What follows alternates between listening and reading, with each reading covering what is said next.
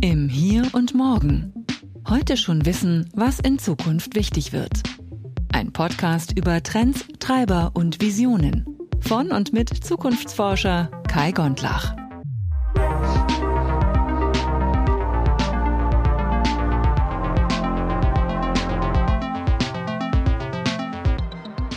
Mein heutiger Gast ist Benjamin Jatkowski oder auch genannt Bene. Er beantwortet mir viele Fragen dazu, wie Menschen damit umgehen, dass Zukunft immer mehrdeutig ist. Viel Spaß und gute Unterhaltung.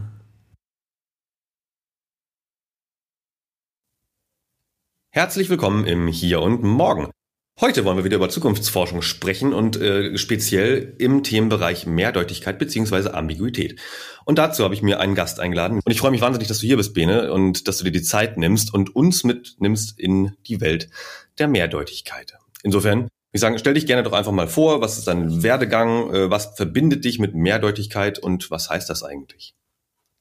Ja, sehr gerne. Ja, schön, dass ich hier sein darf. Wer bin ich? Ähm, ich äh, aktuell arbeite ich als wissenschaftlicher Mitarbeiter an der Uni Potsdam am Lehrstuhl für Innovationsmanagement und Entrepreneurship. Ich ähm, habe auch, wie du, Kai, Zukunftsforschung studiert an der FU Berlin, mhm. habe da meinen Master gemacht und ähm, ja, jetzt bin ich ganz sicher, wie weit ich ausholen soll. Ähm, also ich habe Soweit du magst. Soweit ich mag. Okay, also ja, was, was, was, was und wer bin ich noch so? Ich habe äh, ursprünglich war ich eigentlich mal Physiotherapeut. Ich habe in, in Niederlanden, Amsterdam, habe ich äh, meinen Bachelor in Physiotherapie gemacht. 2010 war ich damit fertig und habe dann erst mal anderthalb Jahre dort als Physiotherapeut gearbeitet, waren Jahr Reisen dann ähm, habe ich in, in Berlin, äh, bin in Berlin gelandet und äh, habe auch wieder als Physio gearbeitet und dann bin ich so verschiedene Zwischenstationen durchgegangen. Ich war irgendwie ähm, habe tatsächlich als äh, Dozent für Berufsorientierung gearbeitet, als äh, Klettertrainer, als äh, Baumpfleger und Industriekletterer mh, mhm. in der Erlebnispädagogik, in der Teamentwicklung und äh, bin dann über die School of Design Thinking in Potsdam ähm, ja mehr oder weniger in die Organisationsentwicklung gekommen und ähm, das mache ich jetzt seit ja fünf sechs Jahren freiberuflich und wie gesagt habe jetzt nochmal den äh, Master in Zukunftsforschung ähm, gemacht genau so vielleicht erstmal. Genau. Ja, nee, super cool. Also äh, das, das zeigt ja schon, dass es ähm, auch einer dieser äh, wunderschönen, bunten, nonlinearen Lebensläufe. Ähm, ich glaube, das verbindet auch viele Menschen, die sich irgendwie mit Zukunftsforschung äh, beschäftigen. Und wir wollen ja heute ein bisschen über Mehrdeutigkeit sprechen oder auch Ambiguität. Äh, damit hast du dich ja schon viel beschäftigt. Erklär uns doch mal, was ist denn äh, Mehrdeutigkeit und warum ist das gerade im Kontext Zukunft so wichtig? Mhm. Ja, sehr gerne. Genau. Also ich habe mich äh, mit dem Thema ähm, Ambiguität oder Mehrdeutigkeit beziehungsweise Ambiguitätstoleranz im Rahmen von meinem, meiner Masterarbeit und ähm, auch danach im Anschluss äh, Forschung beschäftigt. Und ja, Mehrdeutigkeit. Warum ist das, ähm, was, was hat es bei uns, äh, was hat es mit unserem Alltag zu tun? Vielleicht zunächst einmal, ähm, ja, in der, in der tagtäglichen Kommunikation, ja, in, in, wie wir Dinge besprechen oder wie wir uns verabreden, ist Mehrdeutigkeit immer ähm, impliziert. Also ne, wie wir uns jetzt heute, Kai, ähm, zum, zum Interview, äh, zum Podcast verabredet haben, haben wir gesagt, ähm, na gut, wir treffen uns um 10.30 Uhr und ähm, dann ähm, bereden wir, naja, so ein paar Dinge und na, im Endeffekt das war's. Also wir haben jetzt nicht mhm. äh, alles bis ins letzte Detail festgelegt. Ne? Wir hätten aber auch uns einen minut, minutiösen Plan machen können, wann wer wie was sagt. Eigentlich hätten wir das schon vorher alles ähm, eindeutig äh, festlegen können, wäre aber insofern gar nicht praktikabel gewesen. Also es wäre gar mhm. nicht zielführend hier. Ähm, das heißt, eigentlich haben wir hier schon Mehrdeutigkeit in unserer Verabredung, ähm, indem wir uns, ja, sagen wir mal, eher in, ähm, ja nicht, nicht quasi bis ins letzte Detail alles verabredet haben, haben wir Mehrdeutigkeit schon genutzt. Und so machen wir das mhm. tagtäglich, so machen das alle. Ähm, und es ist einfach was, ähm, ja, eine, eigentlich mehr oder weniger eine, eine Möglichkeit, um Komplexität äh, ähm, wiederzugeben. Also mhm. so, dass quasi alltägliche äh, Handlungen oder Verabredungen ähm, auch uns nicht mehr so äh, nicht mehr so komplex erscheinen, weil wir nicht alles ausdifferenziert äh, bis ins letzte Detail wiedergeben müssen oder planen müssen oder ähm, verabreden müssen. Also wie so ein Drehbuch quasi.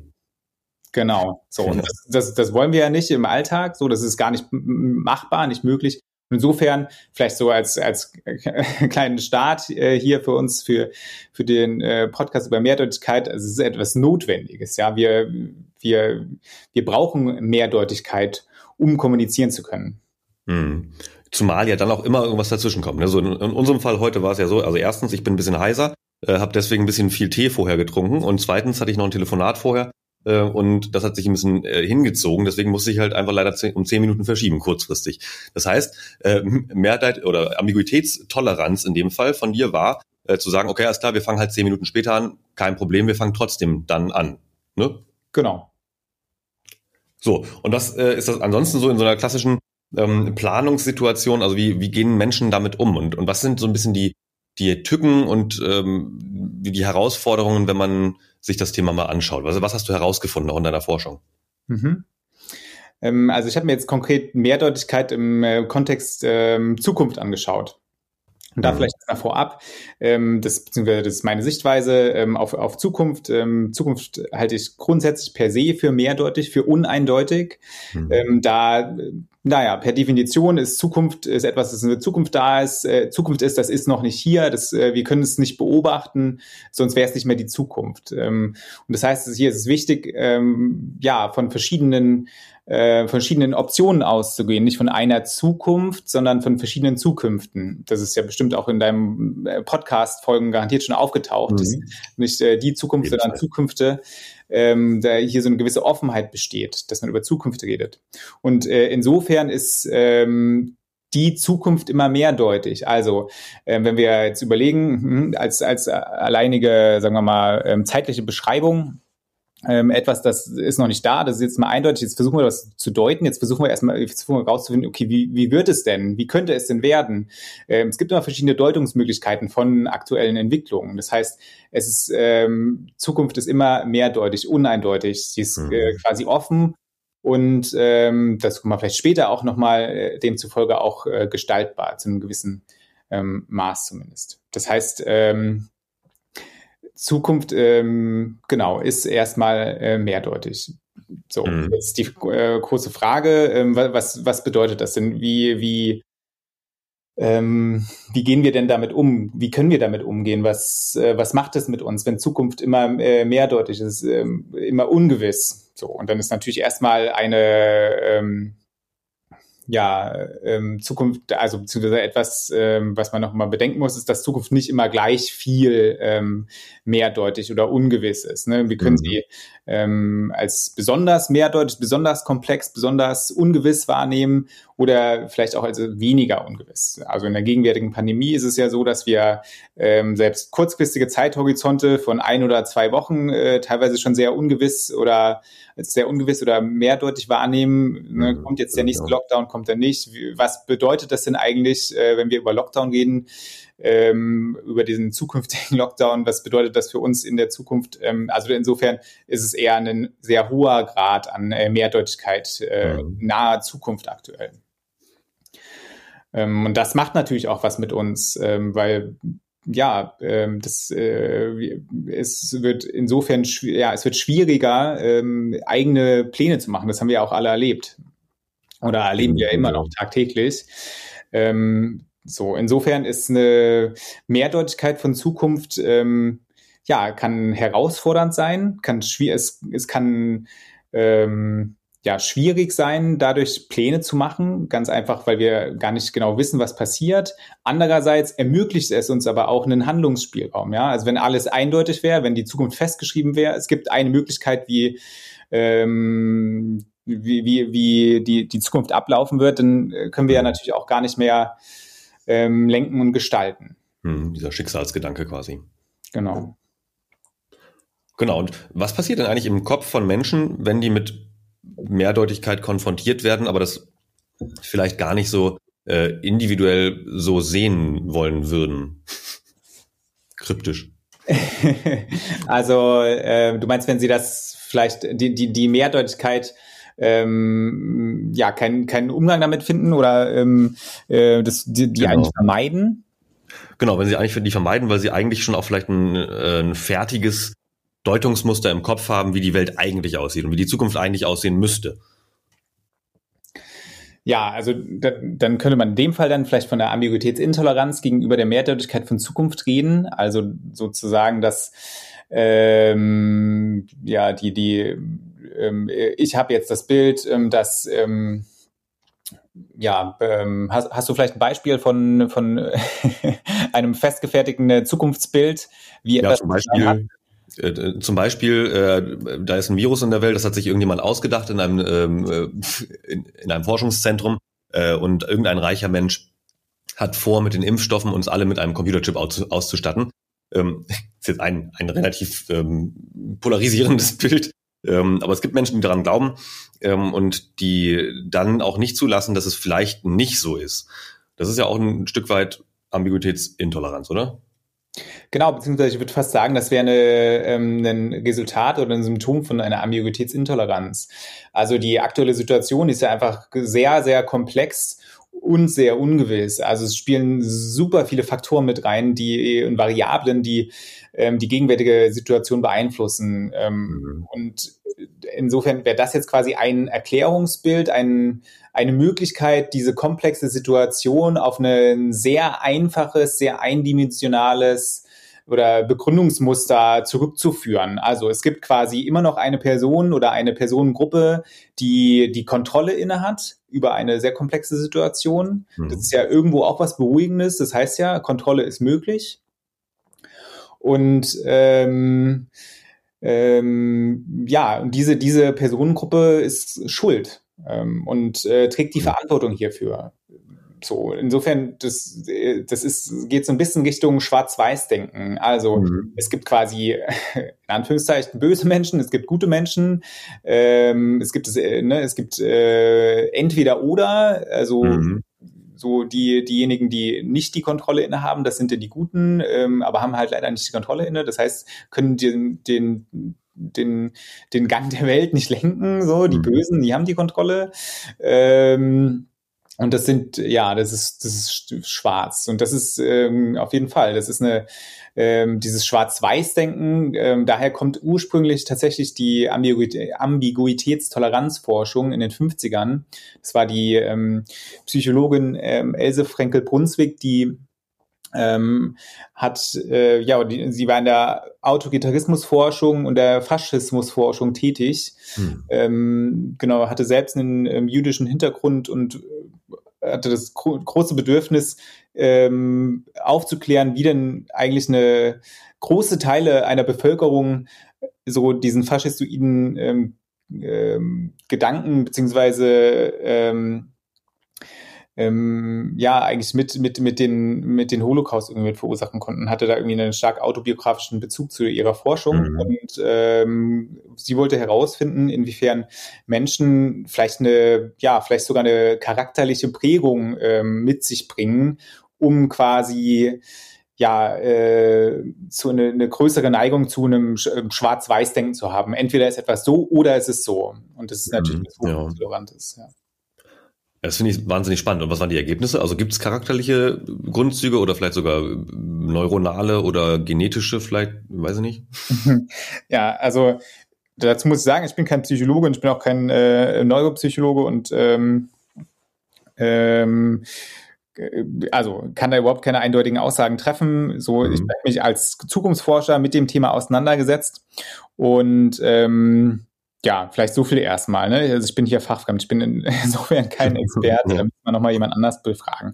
Aber das, was ich jetzt ähm, mitbekommen habe, ist, dass, ähm, also es, ursprünglich ging es um ähm, sprach man von der autoritären Persönlichkeit in den 50ern, Adorno. Das wurde dann ein bisschen abgeschwächt zum autoritären Charakter.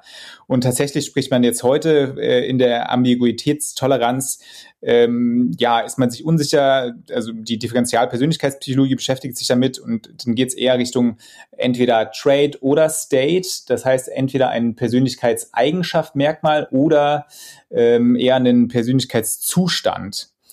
So, okay. und selbst das sind eigentlich zwei grundlegend unterschiedliche ähm, ja, äh, Faktoren. Aber mhm. selbst da ist man sich unsicher, was jetzt ambiguitätstolerant ist. Ist es eher was, was über einen längerfristigen Zeitraum ähm, ähm, der Person leichter oder schwerer fällt und äh, eher quasi ein Persönlichkeitsmerkmal ist? Oder ist es vielleicht nicht sogar ähm, eher ein äh, was kurzfristigeres, also einen Persönlichkeitszustand, den es beschreibt. Mhm. Und aktuell gegenwärtig in der in den Wirtschaftswissenschaften, in der Organisationsforschung spricht man dann fast eher auch von der Kompetenz oder von der Fähigkeit, also in, was was äh, flexibles, variables und was beeinflussbares. Mhm. Also insofern gibt es da keine abschließenden Ergebnisse. Es gibt verschiedene Sichtweisen darauf, ähm, ob es da eine Prädisposition dafür gibt oder dagegen gibt. Ähm, das würde ich jetzt erstmal in Frage stellen. Oh, das ist ja eigentlich eine ganz gute Aussage, weil das heißt ja, oder das schwingt zumindest mit, dass es eine Kompetenz ist, die man potenziell erlernen kann.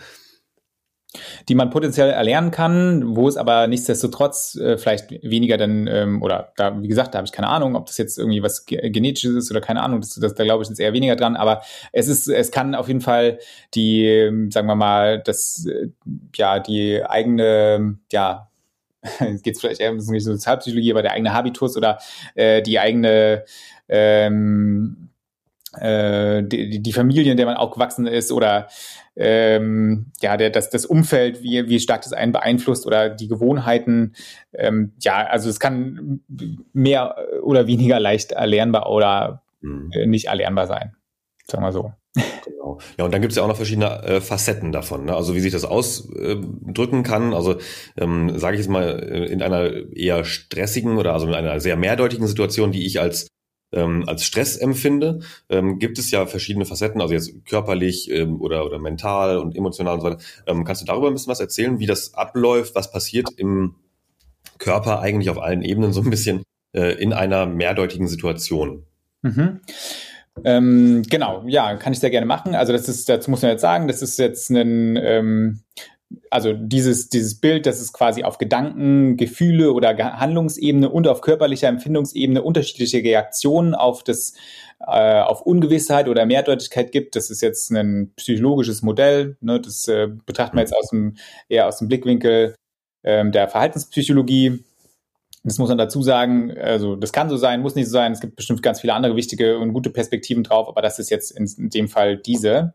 Mhm. Ähm, und ähm, ja, also äh, nach einem ähm, gegenwärtigen Modell ist es so, dass, dass, ne, dass man ähm, auf gedanklicher Gefühlsebene oder auf Handlungsebene unterschiedlich auf Mehrdeutigkeit reagieren kann. Das heißt zum Beispiel, ich kann ähm, auf gedanklicher Ebene ähm, die, die, die Situation, die mehrdeutige Situation vielleicht als äh, Chance wahrnehmen oder als, als, mhm. als Lernsituation. Ähm, ne? Also jetzt, wir befinden uns ähm, gegenwärtig in der Pandemie, es ist irgendwie, äh, es ist alles ungewiss, ich weiß nicht, wie ich in den nächsten zwei Wochen ähm, ja, kann ich jetzt, kann ich mich jetzt mit wie vielen Leuten äh, drin treffen oder halt auch mhm. nicht?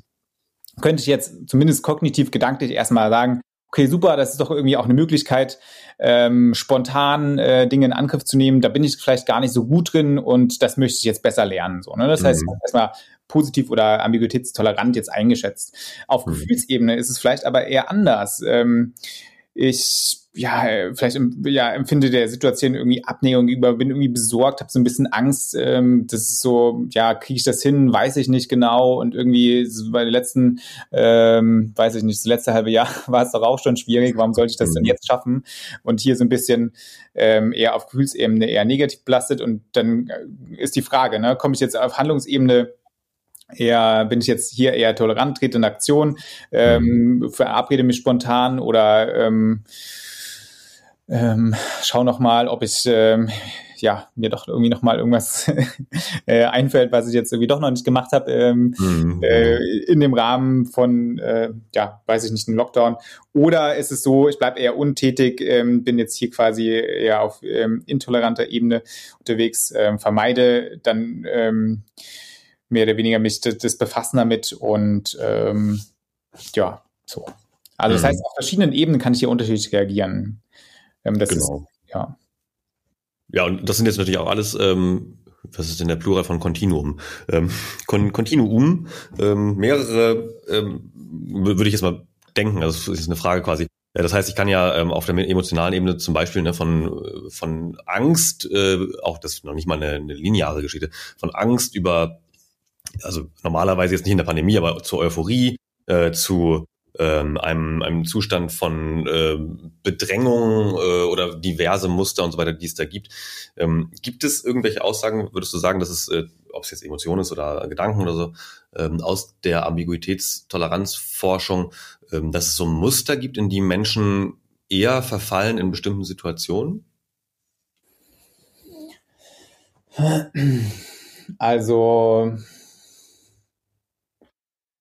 ähm, das Muster gibt, dass die in die Personen in bestimmten Situationen verfallen. Also ja, ja, grundsätzlich wäre ja quasi diese, diese verschiedenen Reaktionen, die möglich sind auf ähm, Ungewissheit oder Mehrdeutigkeit, das wäre ja schon so eine Art Muster. Ne? Also das, das, mhm. das ist ein Reizreaktionsmodell. Das heißt, es gibt einen Reiz. In dem Fall ist dieser Reiz Ungewissheit oder Mehrdeutigkeit.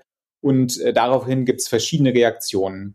Und das sind, äh, die verschwinden dann auf äh, gedanklicher, ähm, Gefühlsebene oder auf Handlungsebene beziehungsweise oder auf ähm, körperlicher Empfindungsebene statt.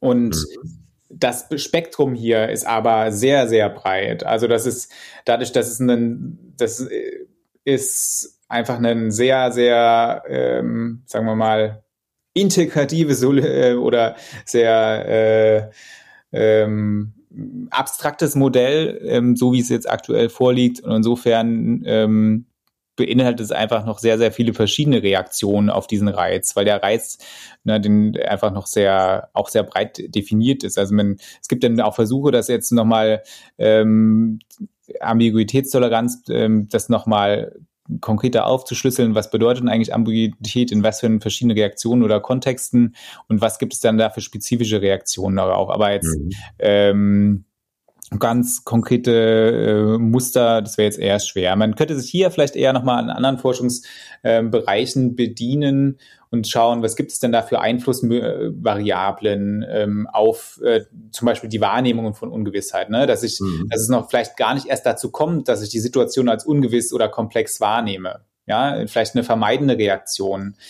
Ähm, vielleicht ähm, diese dann könnte man zum Beispiel nach Festinger die kognitiven Dissonanzen mit reinnehmen und schauen, mhm. ähm, ähm, ich, ich, ich reduziere diese kognitiven Dissonanzen, beziehungsweise ich nehme es gar nicht wahr, dass es ähm, ähm, äh, dass es hier vielleicht, ja, wie gesagt, eine, eine komplexe Situation ist, sondern ähm, vermeide das von vornherein, dass quasi hier auch so ein, so ein Bias dann da ist. Mhm. Das, also man könnte sich nochmal anderen Forschungsbereichen bedienen, aber jetzt konkret für das Modell Ambiguitätstoleranz würde ich erstmal nicht sagen, dass es da jetzt äh, schon sowas wie ein Muster gibt. Mhm.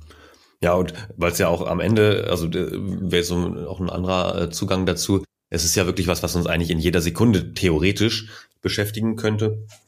Weil, wie, wie wir schon eingangs ja gesagt haben, äh, alles, was wir irgendwie also nicht alles, aber vieles, was wir tun, hat irgendwie mit ein bisschen Vorausplanung zu tun. Und wenn es ist, dass ich mir jetzt gerade vornehme, dass ich, oder ich stelle fest, ich habe einen Reiz, nämlich Hunger, ähm, jetzt gehe ich als nächstes äh, rüber, in meinem Fall hier ins Wohnzimmer, da liegen Bananen, hole ich mir eine Banane. Das ist irgendwie ja schon eine, eine Situation, die potenziell auch mehrdeutig werden kann, weil ich auf dem Weg dann doch noch jemanden treffe hier auf dem Flur.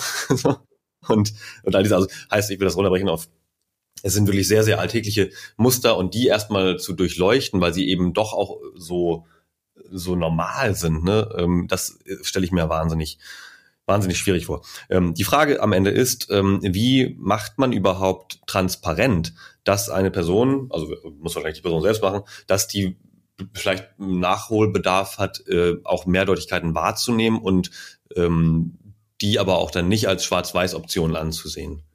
Gibt es da schon Zugänge? Ähm, quasi das aufzudecken, in Anführungszeichen, wird, dass ähm, jemand äh, Mehrdeutigkeit nicht wahrnimmt, äh, ähm, sondern äh, ja, das eher vermeidet, meinst du? Mm, genau. Hm, gute Frage. Ähm, da, also, das kann natürlich ganz einfach im Gespräch passieren, ne, dass man, äh, dass man irgendwie, also wir, wir waren ja schon vorhin bei den äh, Verschwörungstheorien ähm, mhm. ähm, oder vielleicht auch ähm, bei großen Thema Populismus in der Politik, äh, bei der mhm. Vereinfachung von äh, komplexen Tatsachen auf einfache, eindeutige Aussagen. Das sind natürlich, also das ist, ähm, wenn man sich das genauer anschaut, dann ist es ja offensichtlich, dass das eine Ambiguitätsintoleranz beinhaltet, dass da die Mehrdeutigkeit nicht wahrgenommen oder ver ver vermieden wird. Ähm, aber ob es da jetzt konkrete Stellschrauben oder Mechanismen gibt, äh, wie, wie man jetzt quasi das einfach aufdecken könnte, ähm, das, das, da, das ist mir leider nicht, nicht bekannt. Hm. Und äh, für einen selbst, also ähm, kann ja sein, dass jetzt jemand, der hier zuhört oder die hier zuhört, ähm, sagt, ach Mensch, ja, das stimmt irgendwie auch. Also irgendwie haben die auch einen guten Punkt. Also, äh, was könnte die Person dann für sich selbst ändern? Ähm, für sich selbst in welcher Situation? Also ja, vielleicht so generell. Also äh, schon vorausschauen, so nach dem Motto, äh, wenn ich mal wieder in eine Situation komme, wo ich merke, es gibt irgendwie äh, viel mehr Optionen, als mir lieb sind, mhm. ähm, und ich habe auch die Zeit und auch es ist auch der Kontext, in dem es angemessen ist, ähm, mir erstmal Gedanken darüber zu machen. Also wie, wie plane ich dann anders? Weil also das, das klingt für mich immer so ein bisschen nach einem, ähm, also sobald man es offenlegt quasi, ne? weil wir hantieren damit eigentlich ja subtil andauernd. Das klingt so ein bisschen nach einer paradoxen Planungssituation. Auf der einen Seite müssen wir andauernd irgendwas planen, ob jetzt privat oder beruflich. Äh, permanent ist man nur am Plan. Ähm, bei, manchen ist es extrem. Also bei mir zum Beispiel, mein, mein Kalender ist irgendwie zumindest von Montag bis Freitag so, dass ich irgendwie mindestens jede Stunde äh, relativ fremdbestimmt bin. Auf der anderen Seite bin ich ja derjenige, der sich die äh, Termine auch reinschreibt in den Kalender, auch teilweise Termine sowas wie ähm, Vorbereitung auf irgendwas oder Blog für Mittagessen, damit ich das nicht vergesse. Ähm, also, ne, das ist so, auf der einen Seite muss ich planen, auf der anderen Seite ähm, dann aber auch diese Offenheit mitzubringen, die Mehrdeutigkeit in der Situation anzu anzuerkennen, dass eventuell, ähm, weiß ich nicht, zum Mittagessen äh, ich noch erst einkaufen gehen müsste oder dass äh, doch noch ein Termin dazwischen gekommen ist oder ein spontaner Anruf von einem ehemaligen Schulfreund dazwischen gekommen ist. Ähm, was ich damit sagen will, ist, ähm, was kann die einzelne Person für sich mitnehmen aus der Erkenntnis, dass es ambivalente, ja, halt, stopp, äh, ambig, ambige Situationen gibt ähm, mhm. für Planungsthemen. Okay.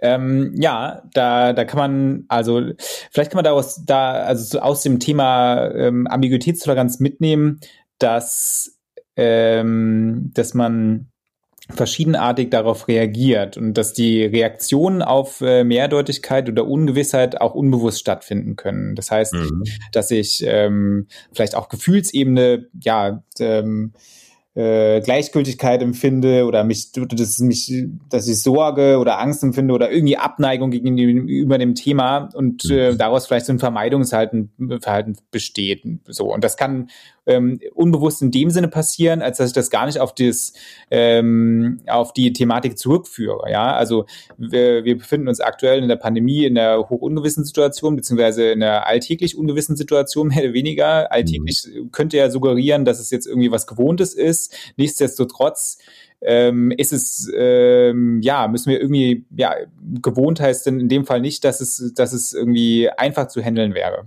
So, und mhm. das heißt, wir können hier eine, vielleicht eine, diese generelle Verstimmtheit ähm, oder eine, ich sage nicht diese, also muss ja nicht sein, aber könnte ja möglich sein, dass man äh, sie öfter mal äh, zu gegenwärtigen Situationen nicht so gut drauf ist. So, und das mhm. kann tatsächlich auch auf diese ähm, ungewisse äh, andauernde Situation zurückzuführen sein. Also mhm. so, das ist jetzt so, das, das, so, das, das, vielleicht kann man einmal mitnehmen, ähm, ähm, ja, im, im Zuge von ja vielleicht einer Selbstreflexion, dass das, ne, das ist nicht ähm, ja, dass es eine ganz normale Reaktion ist. Also, dass wenn wir anfangen darüber genau. zu reden, dass Ungewissheit, dass einfach an für sich schon und Mehrdeutigkeit uns schlechte Laune machen kann, ja, oder mhm. äh, es schwierig macht, den Alltag zu handeln, wenn wir darüber reden ähm, und das als äh, Tatsache anerkennen, ja, dann kann so ein bisschen, ähm, ja, die Psychotherapeuten sagen, ein Entpathologisieren stattfinden. Also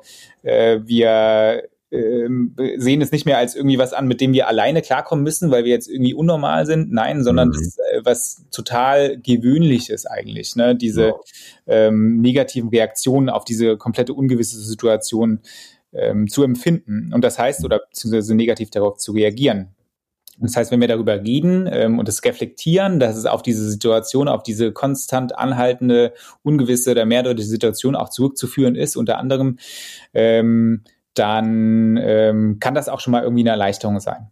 So, das vielleicht erstmal so vorab. Dann, mhm. was, was können wir machen, um ähm, ja, vielleicht äh, äh, toleranter äh, mit oder genau, wenn wir, wenn ich merke, es gibt hier eine komplexe oder eine mehrdeutige Situation und ich ähm, empfinde da irgendwie Abneigung oder ich weiß nicht, irgendwie die Situation kommt immer wieder. Was, was, was könnte ich jetzt damit machen, um den Umgang, mir den Umgang damit zu erleichtern? Also einmal das zu überreden, was ich gerade meinte, dieses Entpathologisieren, dieses äh, mhm. äh, Reflektieren davon. Da kann ich aber auch gucken, kann ich mir irgendwie einen Kontext schaffen, ähm, ein Umfeld, in dem es, der, der es mir ermöglicht, diese Mehrdeutigkeit besser auszuhalten. Mhm. Ähm, das kann zum Beispiel, wenn wir jetzt vielleicht nochmal zum Thema Arbeit gehen, ähm, ähm, in, in, in dem Team, in dem man arbeitet, falls man dann in einem Team arbeitet, ähm, kann man dann, da spricht man von, von der Team Psychological Safety, also die psychologische Sicherheit ähm, in, der, in, der, in dem Team, dass man sich mhm. dort wohlfühlt, dass man ähm, Sorgen auch äußern kann, dass man ähm, ja nicht das Gefühl hat, dass sofort alles ähm, positiv oder negativ bewertet wird, sondern dass man vielleicht auch Dinge erstmal recht unbedarft einbringen kann. Also mhm. dass man sich quasi äh, so ein Umfeld schafft, in dem es möglich ist, ähm, ja, so ein bisschen in Anführungszeichen den Druck rauszunehmen. So, mhm. das wäre zum Beispiel eine Möglichkeit, indem man, der ist in einen Kontext, der es einem vielleicht ermöglicht, mehr ähm, Ungewissheit oder Ambiguität auszuhalten.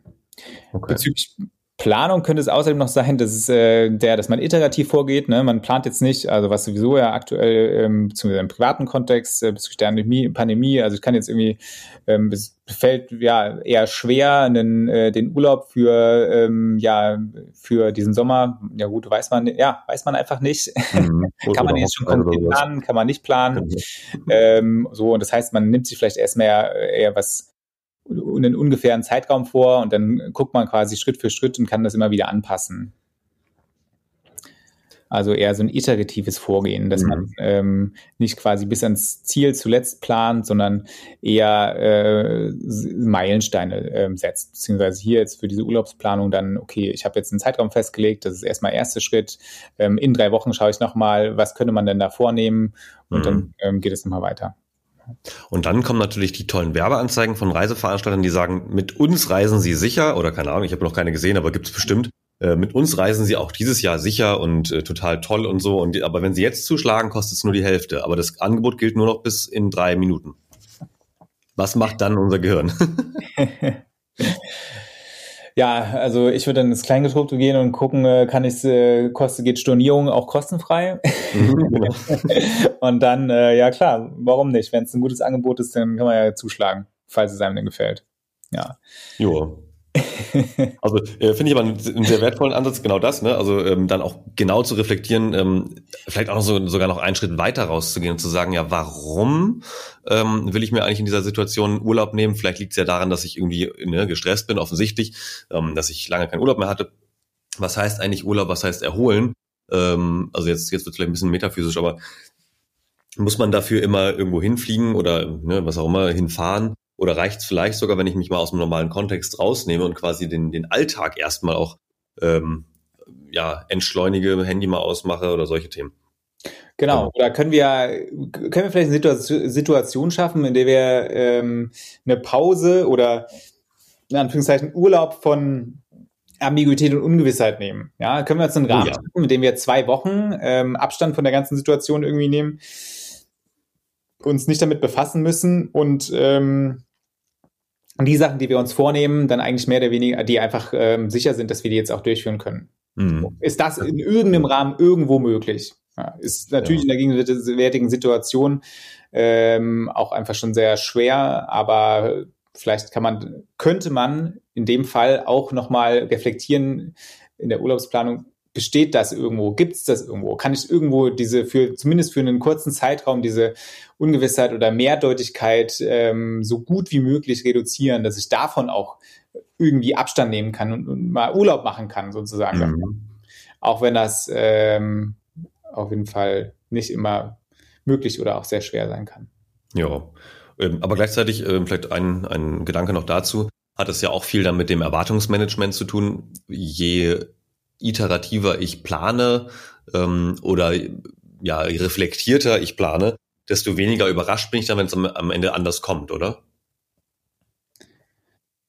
Ähm, ja, also das, ja, ähm, doch, kann man so sagen. Also das ist, äh, umso häufiger ich äh, nochmal reflektiere und schaue, okay, was habe ich mir vorgenommen? Hat es funktioniert? Hat es nicht funktioniert? Ähm, wie kann ich jetzt meine Planung für die nächste Zeit wiederum anpassen? Das gibt natürlich einerseits ähm, Erfahrungswissen und andererseits dadurch, dass die Zeitintervalle kürzer sind, in denen ich plane, die Planungshorizonte, Zeithorizonte kürzer, ähm, reduziert es natürlich irgendwo auch die Ungewissheit äh, in dem Fall, ja. Cool. Ja, super. Ähm, du, dann lass uns doch mal noch mal über das meine Lieblingsfrage sprechen. Ähm, ich weiß, das ist in diesem Bereich bei so theoretischen, praktischen Themen ein bisschen anders, als wenn wir über inhaltliche Zukunftsvisionen sprechen. Meine Lieblingsfrage ist ja am Ende immer zum Ende hin, sage ich mal, äh, die Dystopie- und Utopie-Frage. Ähm, aber ja, vielleicht kannst du mit der irgendwas anfangen. Also äh, was wäre sozusagen eine Welt, in der Menschen nicht in der Lage sind, Mehrdeutigkeit ähm, zu, zu tolerieren? Äh, oder, oder was fällt dir dazu ein überhaupt? Erstmal die, erstmal die negative Variante. Wie sähe das aus? Also wenn, ja. wenn ähm, Ambiguitätsintoleranz äh, wäre vorherrschend, niemand könnte Mehrdeutigkeit aushalten. Also wenn man das Ganze natürlich zum Extrem treibt, ja, ich weiß gar nicht, wie eine, wie eine Welt dann funktionieren könnte. Also wenn man mit unserem Anfangsbeispiel jetzt nochmal äh, darauf besinnen, die Notwendigkeit von Mehrdeutigkeit in der alltäglichen Kommunikation, wir müssten alles bis ins letzte Detail ähm, festlegen, ähm, verabreden und ähm, beschreiben, weil wir sonst einfach nicht damit, wir, wir könnten nicht damit umgehen. Das heißt, ja, wir würden äh, die konstant schlechte Laune haben, Angst, Sorge, oh mein Gott, Kai, 10.30 Uhr, was passiert da jetzt eigentlich morgen genau? Äh, wir haben das ja gar nicht festgelegt, ich, dann komme ich in Vermeidungshaltung, dann komme ich nicht mhm. zum Termin. Ähm, ja, also das, äh, also das wäre also nur schon allein nur von der alltäglichen Kommunikation her beschrieben. Mhm. Ähm, aber ja, also es würde nichts stattfinden. Genau, das wollte ich auch gerade sagen. Das ist wahrscheinlich ein Kernelement von einer vernünftigen Unterhaltung auch, oder? Dass man auch ähm, ja, eine andere Aussage zulässt, die, mit der man nicht gerechnet hat, weil man damit nicht rechnen kann. ja. Ähm, genau, und insofern also eine Ambiguitätsintoleranz ähm, auf äh, ganzer Linie. Ich könnte ähm, Dinge, die ich nicht verstehe oder die nicht eindeutig sind, ähm, könnte ich überhaupt nicht, ich könnte, ich könnte gar nicht damit umgehen. Aber ja, insofern, ich glaube, also es würde nichts funktionieren. Mhm. Ja. Und die, die gute Variante, also wenn, wenn wir jetzt schon mal davon ausgehen, oder ganz, ganz fies suggestiv gefragt, meinst du, äh, Ambiguitätstoleranz ist ein, ein wichtiger, eine wichtige Kompetenz so für die Zukunft? Ja, ähm, auf jeden Fall. Ich denke, das ist sicherlich eine wichtige Kompetenz. Und du sprichst jetzt so ein bisschen schon an, also das ist eine, also so wie ich es auch gerne sehe, als als Kompetenz, als etwas, was man üben oder trainieren kann und auch vor allem etwas, was man bewusst einsetzen kann. Ja, mhm. also man könnte sich jetzt die Frage stellen, bei einer, äh, in der utopischen Welt ist Ambiguitäts, sind, sind dann alle immer ambiguitätstolerant? Ja, mhm. geht es immer darum, dass alle zu jeder Zeit Ambiguität und Ungewissheit ähm, ja, tolerieren und sich gut damit fühlen, wohlfühlen? Das glaube ich auch nicht. Mhm. Sondern wenn man jetzt hm, vielleicht hier nochmal aus dem Kontext Arbeit ein Beispiel nimmt, eine, eine Auftragsklärung. Ähm, es gibt einen Auftraggeber und einen Auftragnehmer und äh, der oder die Auftraggeberin beschreiben jetzt, ja, ich hätte gerne ähm, den Auftrag bis in äh, drei Wochen äh, fertig und der sieht so und so aus. So. Mhm. Ähm, der Auftragnehmer fragt jetzt gar nicht weiter nach und versucht das dann irgendwie nach den Vorgaben vom Auftraggeber zu durchzuführen ja, da, dann stellt sich irgendwie im Endeffekt nach drei Wochen dann raus, ah ja, doof, okay, waren jetzt ziemlich viele Sachen, die man irgendwie hätte unterschiedlich oder die man hat unterschiedlich verstehen können. Es war gar nicht so detailliert abgesprochen. Es war vieles war mehrdeutig mhm. und letzten Endes ist es überhaupt nicht nach den Vorstellungen des Auftraggebers ähm, ja, ähm, passiert. Mhm. Insofern, hier ist eine Ambiguitätstoleranz natürlich äh, hochdysfunktional. Also mhm. das, äh, hier ist es gut, tatsächlich weniger mehrdeutig, äh, sondern eher eindeutiger zu kommunizieren und ja. festzulegen. ja, das ist eigentlich auch gut. Ne? Also in, das heißt, im, im Grunde ist Mehrdeutigkeitstoleranz, also Ambiguitätstoleranz, eins von vielen Werkzeugen, ähm, die man eigentlich in seinem Koffer mithaben sollte, in seinem äh, virtuellen äh, oder also fiktiven äh, Werkzeugköfferlein, wenn man so durch den Alltag geht. Äh, und ab und zu kann man dann drauf gucken, ob es ein Instrument ist, was ich jetzt gerade einsetzen sollte, ob das überhaupt Sinn ergibt oder ob es eigentlich gar nicht wichtig ist. Genau, und äh, etwas, das uns auch ähm, Ungewissheit oder Komplexität wahrnehmen und aushalten lässt, ohne dass wir jetzt vielleicht erstmal da was äh, unbedingt mitmachen müssen. Ne? Also dass es nicht ähm, sofort in eine ähm, vermeidende Reaktion reingeht, ach nee, das ist doch gar nicht so oder das ist doch so und so oder ähm, so wie die Person das sieht, ist es falsch. Ähm, sondern erstmal, auch wenn ein Unwohlgefühl damit einhergeht, auch wenn es uns eine Ambiguitätstoleranz heißt nicht, dass wir uns äh, jederzeit super damit fühlen und dass mhm. es uns total gut damit geht, aber vielleicht auch, dass wir, sondern vielleicht auch, dass wir dieses, dieses äh, Gefühl von Nichtwissen nicht kennen oder ähm, ja, ähm, dass, dass wir und vielleicht auch das, das nicht bewerten können, ja, wir wissen nicht, ob mhm. das gerade gut oder schlecht für uns ist das auszuhalten und diese eine Offenheit hier mit sich zu bringen. Ja. Ach schön. Ja, das finde ich gut. Hervorragend. Dann lass uns weiter daran arbeiten, dass Menschen ähm, sich zumindest Gedanken darüber machen. Und ich glaube, damit haben wir jetzt einen kleinen Beitrag geleistet. Äh, ganz lieben Dank, dass du hier warst, Bene. Und äh, ich freue mich jetzt schon drauf, wenn die Episode rauskommt, weil äh, ich bin schon gespannt auf die ganzen mehrdeutigen äh, Reaktionen darauf. Insofern ganz lieben Dank, dass du hier warst. Äh, ich wünsche dir ein schönes Wochenende und einen ja, gesunden und munteren nächsten Tag. Super, vielen lieben Dank dir. Ciao. Ciao. Das war Im Hier und Morgen von und mit Kai Gondlach. Du willst mehr über die Zukunft wissen? Dann folge unserem Podcast und besuche uns auf Instagram, Facebook, Twitter oder LinkedIn. Bis bald im Hier und Morgen.